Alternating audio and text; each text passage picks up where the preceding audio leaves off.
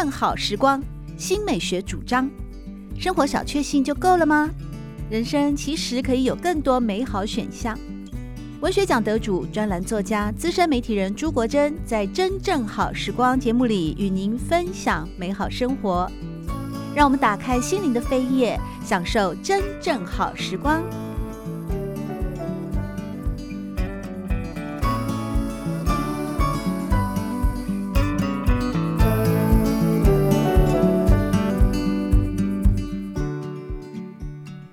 朋友们好，欢迎您再度来到《真正好时光》的节目当中。《真正好时光》每个星期六的早上八点钟到九点钟，在汉声广播电台全国联播网播出。节目在广播频道播出之后呢，也会上传到汉声广播电台的官网。在经典回放的单元里面，您可以透过网络做随选音讯的收听。另外，《真正好时光》呢，也会在由汉声广播电台所统筹的 Podcast，您可以进入 KKBOX 或者是 Apple 所有的 Pod。Podcast 里面呢，也可以收听到真正好时光所为您制作的精彩内容。在今天节目里面，我们邀请到的是非常优秀的小说家，同时也是一位很杰出的译者叶嘉仪，和大家分享的是他最近所翻译的这本书。写小说就这样哇！对创作有兴趣的朋友们，赶快来听这本书的作者呢，是全球畅销作家卡伦姆麦坎，他写给年轻创作者的一个超实用创意写作指南。其实佳怡本身也在创作哦，嗯，虽然很久没看到你的新作了，觉得有一点惋惜，因为佳怡过去的作品真的都很让人惊艳，如诗般的文字哦，还有那种小说里面所描述的离奇幻境。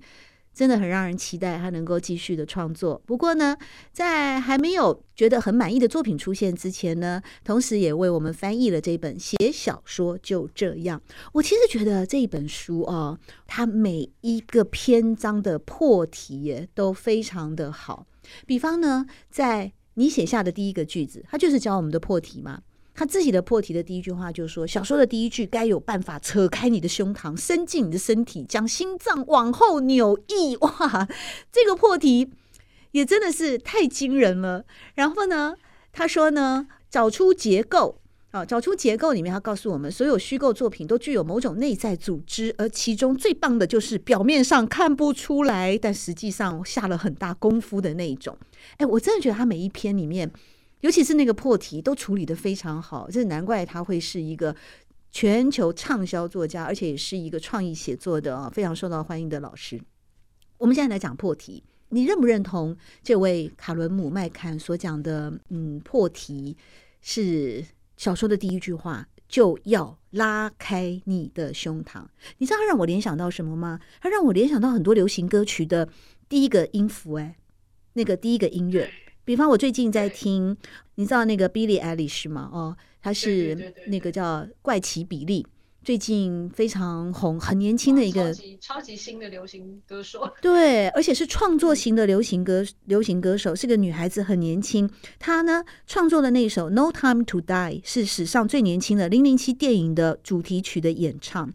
那首歌，大家如果可以有机会找来听哦，它前面一开始的旋律哦，我觉得就像一个精致的小说一样的开头一样的那种幻境。那另外，我最近也听比较老的歌曲了，它是布兰妮哦，Britney Spears 的那个 Every Time。Every time 就是一个青春少女的，好像一段这种像玻璃心一样的水晶琉璃般的某段爱情记忆。那那个音乐的一开始也是就让我咚咚咚咚咚哦，那个水晶水晶窗帘呢，水晶珠子就咚到了我的心里面的那种感觉。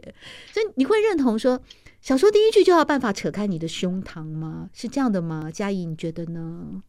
哎、我觉得我蛮同意的。而且我觉得这是一个新手作家有的时候可能会忽略的一件事情。那像卡伦姆麦肯他自己就好像有举一个例子嘛，嗯，他就说他自己曾经为了某一本他自己的小说，就是叫《Dancer》，他在写一个舞者的故事。然后他在写这个舞者的故事的时候，他开头就写了很久，好像写了六个月还是九个月，就他花了很长的时间。在写一段独白，他觉得那是一个小说开场最重要的一个一个气氛的铺陈，是一个定调，所以他花了很长时间去写。然后他甚至还把这个开头寄给呃一个他很尊敬的作家，然后当时那个作家跟他说，就是这个开头写的不好，就是建议他要改。然后他纠结了很久，然后最后觉得说这是他仔细思考过，然后他觉得开头就是要这样，所以他还是坚持他原本的版本。然后最后那本小说是有获得成功的，也有获得很大的肯定，这样。所以就是我觉得一个开头一个定调，真的是一部作品的，我觉得是灵魂嘞。就是对，有刚刚就是国珍举了一些例子，是流行歌曲的例子。然后我刚刚突然想到，就是一个很老派的例子，就是海明威吗？像没有就是也差不多老派。就是我想到《百年孤寂》，哦，就是因为《百年孤寂》就是他过开头没多久就有一句话，就是很多人都很喜欢引用嘛，就是说这世界太新，很多事物还没有名字，必须用手指头伸手去指。就是嗯，他他就在定调一个奇幻世界的一个发生，然后。这句话就带给很多很多后面其他的作家很多的想象力，很多的联想，所以就是一个可以让简洁明了，不见简洁明了啊，以以马奎斯例子来讲，什么是简洁明了？就是它是一个简洁明了，然后但是又让人觉得浮想联翩的一个，让你觉得整个小说世界会在你面前展开一个开头。我觉得对读者对作家来讲，应该都是蛮重要的一件事。对啊，就像写的时候会这样，会这样，会这样想。我也联想到那个 Jane Austen 的《傲慢与偏见》，那也是经典的开头嘛。啊、呃，举世皆知，年轻的黄金单身汉要去讨一个老婆，好像是很正常的事情。所以接着就开始了整本里面的男女的追逐的一个爱情游戏，这样的一个开头。可以不停的讨论下去，因为就是。你会突然发现很多的经典作品都有这样子的厉害的开场，然后大家都会不停讲不停，像安娜卡列尼娜也是大家都会讲个不停的一个开场。卡伦姆麦坎也有引用嘛，他说幸福的家庭都是相似的，不幸的家庭各有各的不幸。对，会变成很多的作家事后在管写书评啊，或者在做自己的创作的时候，很常会引用这句话来当做一个概念。所以就是这种很厉害的开场，好像真的是。小说的一个魂魄，这样 啊，我我真的明白，我现在有一点领悟到为什么写小说就这样啊。这本书的原作者是美国畅销作家卡伦姆麦坎呢。在今天我们节目当中邀请到的是译者叶嘉怡，一块来讨论这本书。我现在越来越能够领悟到为什么写小说就这样。这本书我在读它读到了中段以后，会觉得越来越像一本励志书，因为呢，光是一个破题。你会不会觉得说，如果光是这个开场白，小说的第一句话，我们怎么样都想不出来这种啊，天雷勾动地火，然后非常霹雳的句子的话，而不是我这个作家的生命就还没有上台，我就已经那个枯萎了嘛？就觉得，但是呢，没有关系，这本书就是要告诉你，我们一步一步来，对不对？当你写下了以后，你还要去发展呢。一篇小说不是只有破题呀。你还有结构啊，你还要去组织啊，你还要去探讨，你还有人物啊，还有角色啊，还有心路历程啊，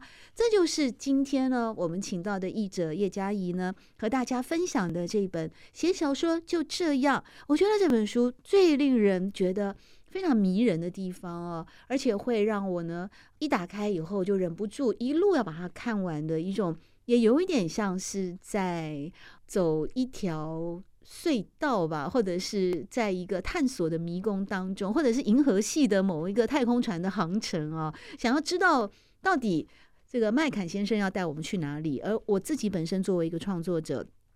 我还能够有哪一些导航可以协助我在银河系里面穿梭，而最终安全着陆回到地球？所以在这个一篇又一篇呢。卡伦姆麦坎呢也告诉我们说：“哎，我们如果写作的时候啊，你到了下一步，你可以把自己想象成相机，你去捕捉生命当中、生活当中的各种状况。他的比喻为什么我觉得他很有趣？这个老师他就说，在这个时候呢，我们要很灵敏，作家要很灵敏的应对各种状况。”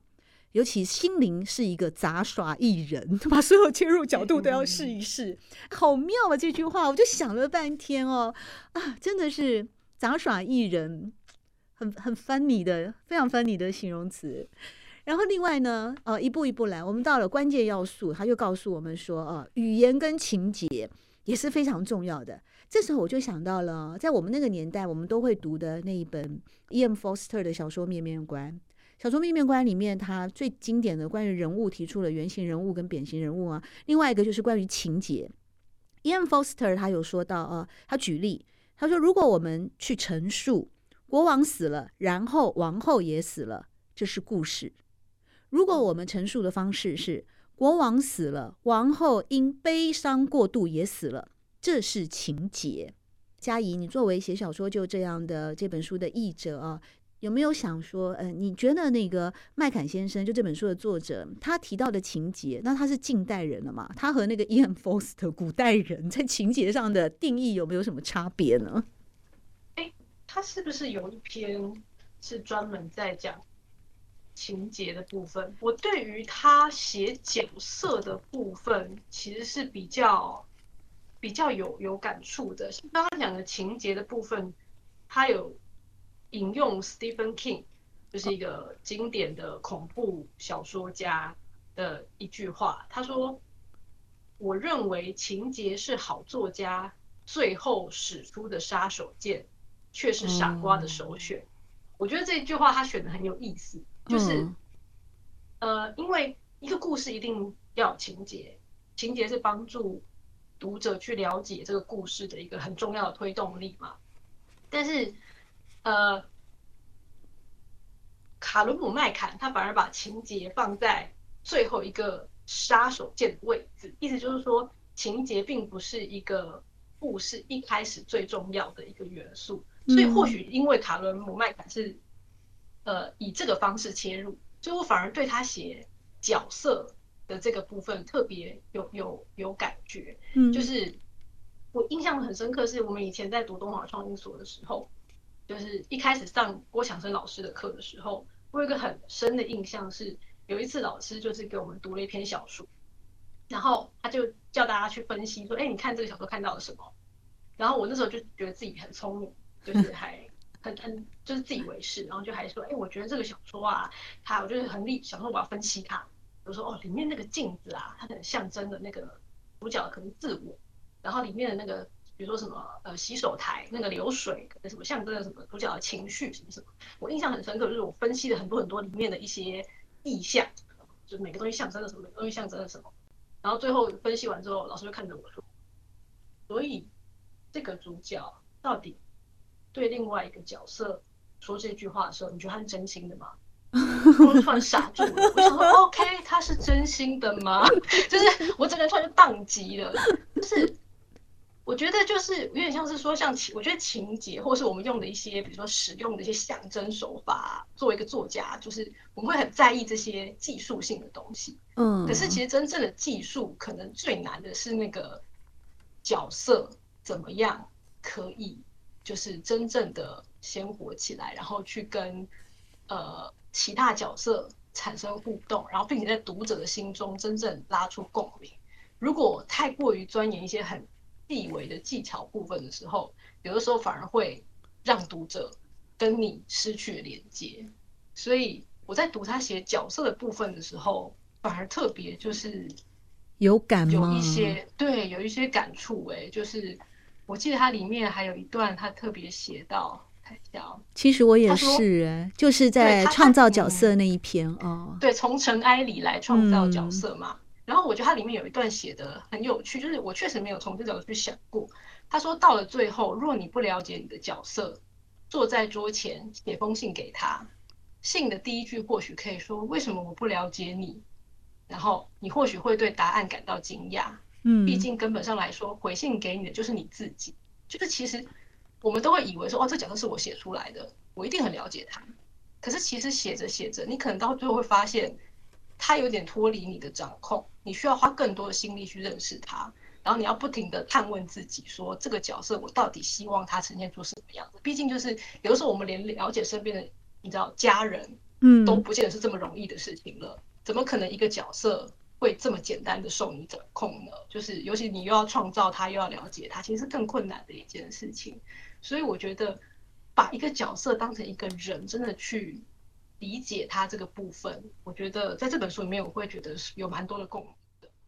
对啊，我看到了这一篇的时候，也是觉得说，哇，天啊！我现在才看到那个呃，麦坎老师教我们怎么写小说，我会不会也？之前的岁月都白活的感觉，没有，我我觉得就是可以得到一些新的一些小火花。对，拜托你这位名作家，请不要忘记。没有什么，哎，名是明空，名是名的名，是那个感觉好像是冥冥之中那种很空泛哈。我们不去，我想要这么冷门的字，我们不要去讨论那个冷门的字。我要说的是关于角色的创作，我很喜欢这个麦肯老师啊，他告诉我们说，如果我们在写一个角色的时候啊，你把一个角色描写出来的过程，你很像是跟一个你想谈恋爱的人见面。那你这个人刚开始有暧昧，有那个朦胧的火花出来的时候，你你还不了解对方吗？只是说看顺眼了，有火花了。他用谈恋爱来比喻一个角色的呃塑造、描写跟收集资料的过程。因为你还不在意对方的人生，对你刚开始还也还没有许下诺言的时候，只是有好感，那你就开始出来见面，所以很多的细节呢，哦，这些东西你也不会一下子把太多资讯丢给读者，就好像那个谈恋爱的过程，然后慢慢慢慢的再让这些细节浮现。哎，我觉得这样子去塑造的一个角色哦，真的是强而有力的。就说这个角色的本身不是从他一开始就华丽登场，让大家都知道他是谁。他一开始可能就是很不起眼，就像徐世金的香水一样嘛。那个被丢在鱼市场，还不是菜市场哎，说塞纳河边嘛，塞纳河边的鱼市场，然后跟海鲜、跟那些鱼鳞啊、腐坏的那些内脏一块长大的一个婴孩，他都不用讲话。这里面的小说人物，他有一个很奇怪的名字，我忘记了。香水那本小说，那个主角人物什么话都不用说，什么动作都不用做。他光是跟那些臭味这样子成长，你看呢？就他还会有真心吗？我们回到那个郭强生的老师的关于一个角色、一个人，如果他在这样的一个被大家唾弃、排挤、霸凌边缘、瞧不起，然后妈妈也莫名其妙死掉，变一个孤儿这样成长的孩子，他还会有心吗？他还会很温暖的，像白雪公主一样的天真可爱吗？会吗？就什么话都不用说，光是这样子的，或者也像麦坎老师、麦坎先生在写小说就这样吗？他里面有告诉我们，其实必要的时候是要沉默的，对不对？有的时候也是要留白的，也是不要把所有的话都说尽了。所以写作的技巧真的太丰富了，太多太多了。那如果说要有一个最快的方便法门，或者说葵花宝典，而且又很容易去读去理解的。我觉得就是大家可以来参考叶嘉怡翻译的这一本《写小说就这样》这本书呢。其实到了后半段，我觉得它有呃某些地方哦，嗯，也带给我，特别是这样的一个写作者，我们也可以去思考的。比方，他也提出来一个很精准的问题：你现在做研究，你光靠 Google 是不对的，你不能 光在家里面去。去靠着那个网络的 Google 上面来的线索，然后就去写一个故事。他引用了莫泊桑的一个概念，说：如果我们在书写一纸烟灰缸的时候，无法将其描述成世间绝无仅有的存在，那就不该写出来。但我觉得太严格了，你会不会觉得这样？对，有一点严格。可是至少好像我们也确实，呃，如果说你要写一个，他这里面有举例吗？说。如果你要描写的是一九四零年代生活在佛罗里达州的一个西班牙裔的造船工人，那你不能光在图书馆找资料啊，你很可能就要到那个地方去感受佛罗里达的阳光。那西班牙裔，西班牙裔的一个可能姑且定义为一个呃新移民吧，啊，四零年代在美国的新移民，他从事的又是一个造船的工业，那他的心路历程他会怎么样？我觉得啦，如果是一个。学院里面出身的，吹冷气的，呃，学莎士比亚的这样的一个大学创作创作系的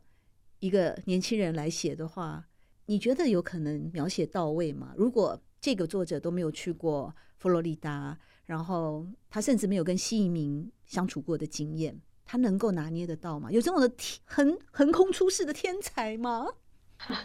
我觉得写作真的是很困难啦。就是当然我，我我觉得去实地做田野，然后去收集资料，绝对是一个非常重要性。就是你有第一手的资讯，绝对会对写作非常非常有帮助。但是我觉得有的时候写作很微妙的地方是，就算你去了现场，然后你有了第一得到第一手的资讯，你还是可能会写出一些有点弯腰的东西。就是有一个例子是歪掉的。对对对对，就是呃。我之前有翻译一本小说，在台湾的译名是《消失的他们》，然后呃，这本小说他写，他其实作者是一个纽约的女孩子，然后她这是她第一本小说，然后她这本小说写的是在俄国的勘察加半岛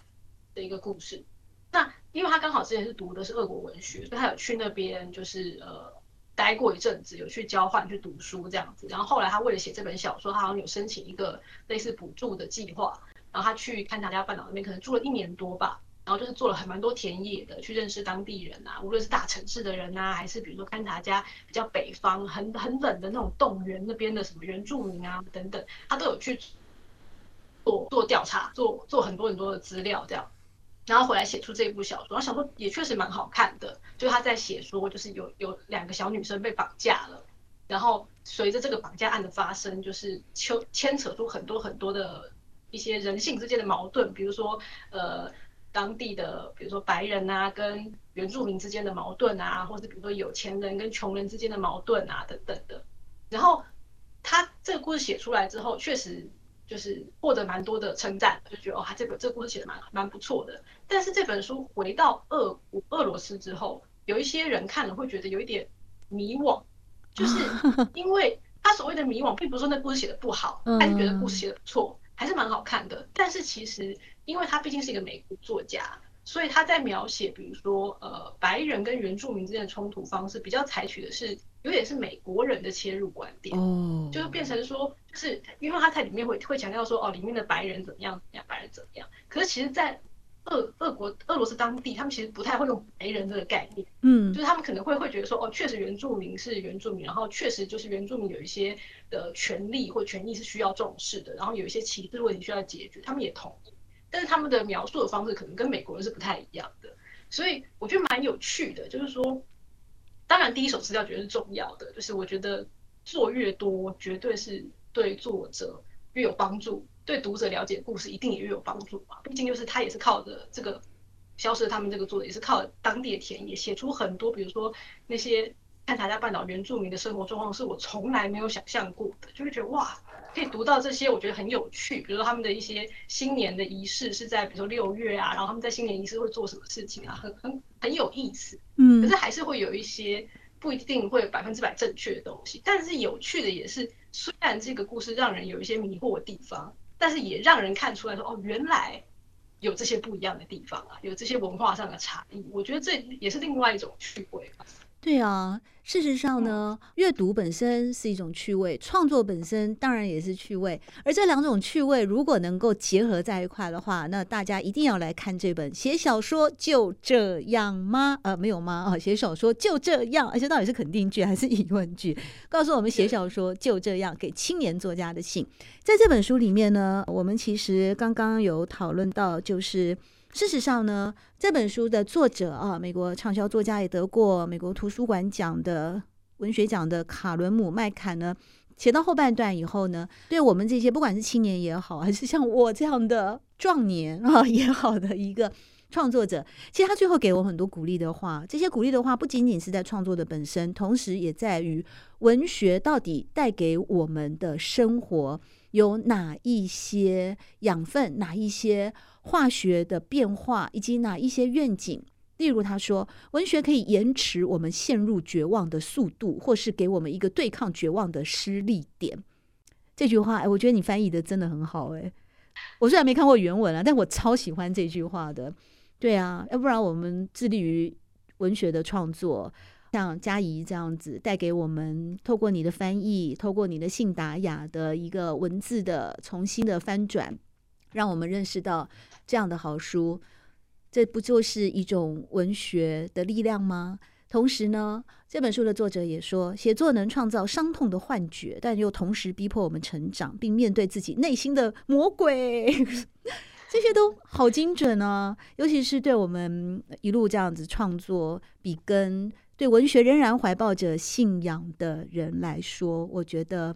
这本书越看到最后，真的越来越像，已经不仅仅是心灵鸡汤，它根本就是一个低基金的概念了。浓缩版本，浓缩版本，对，每一个字都会敲醒你的哦，暮鼓晨钟，然后让自己呢又觉得透过阅读，或是透过今天嘉怡带给我们来看的这一本写小说就这样，不管你是创作者，或是对创作有兴趣，或是单纯的一个喜欢读好书的人呢，我都非常推荐这本书。那今天也非常谢谢叶嘉怡来到我们真正好时光的节目现场，谢谢嘉怡，谢谢。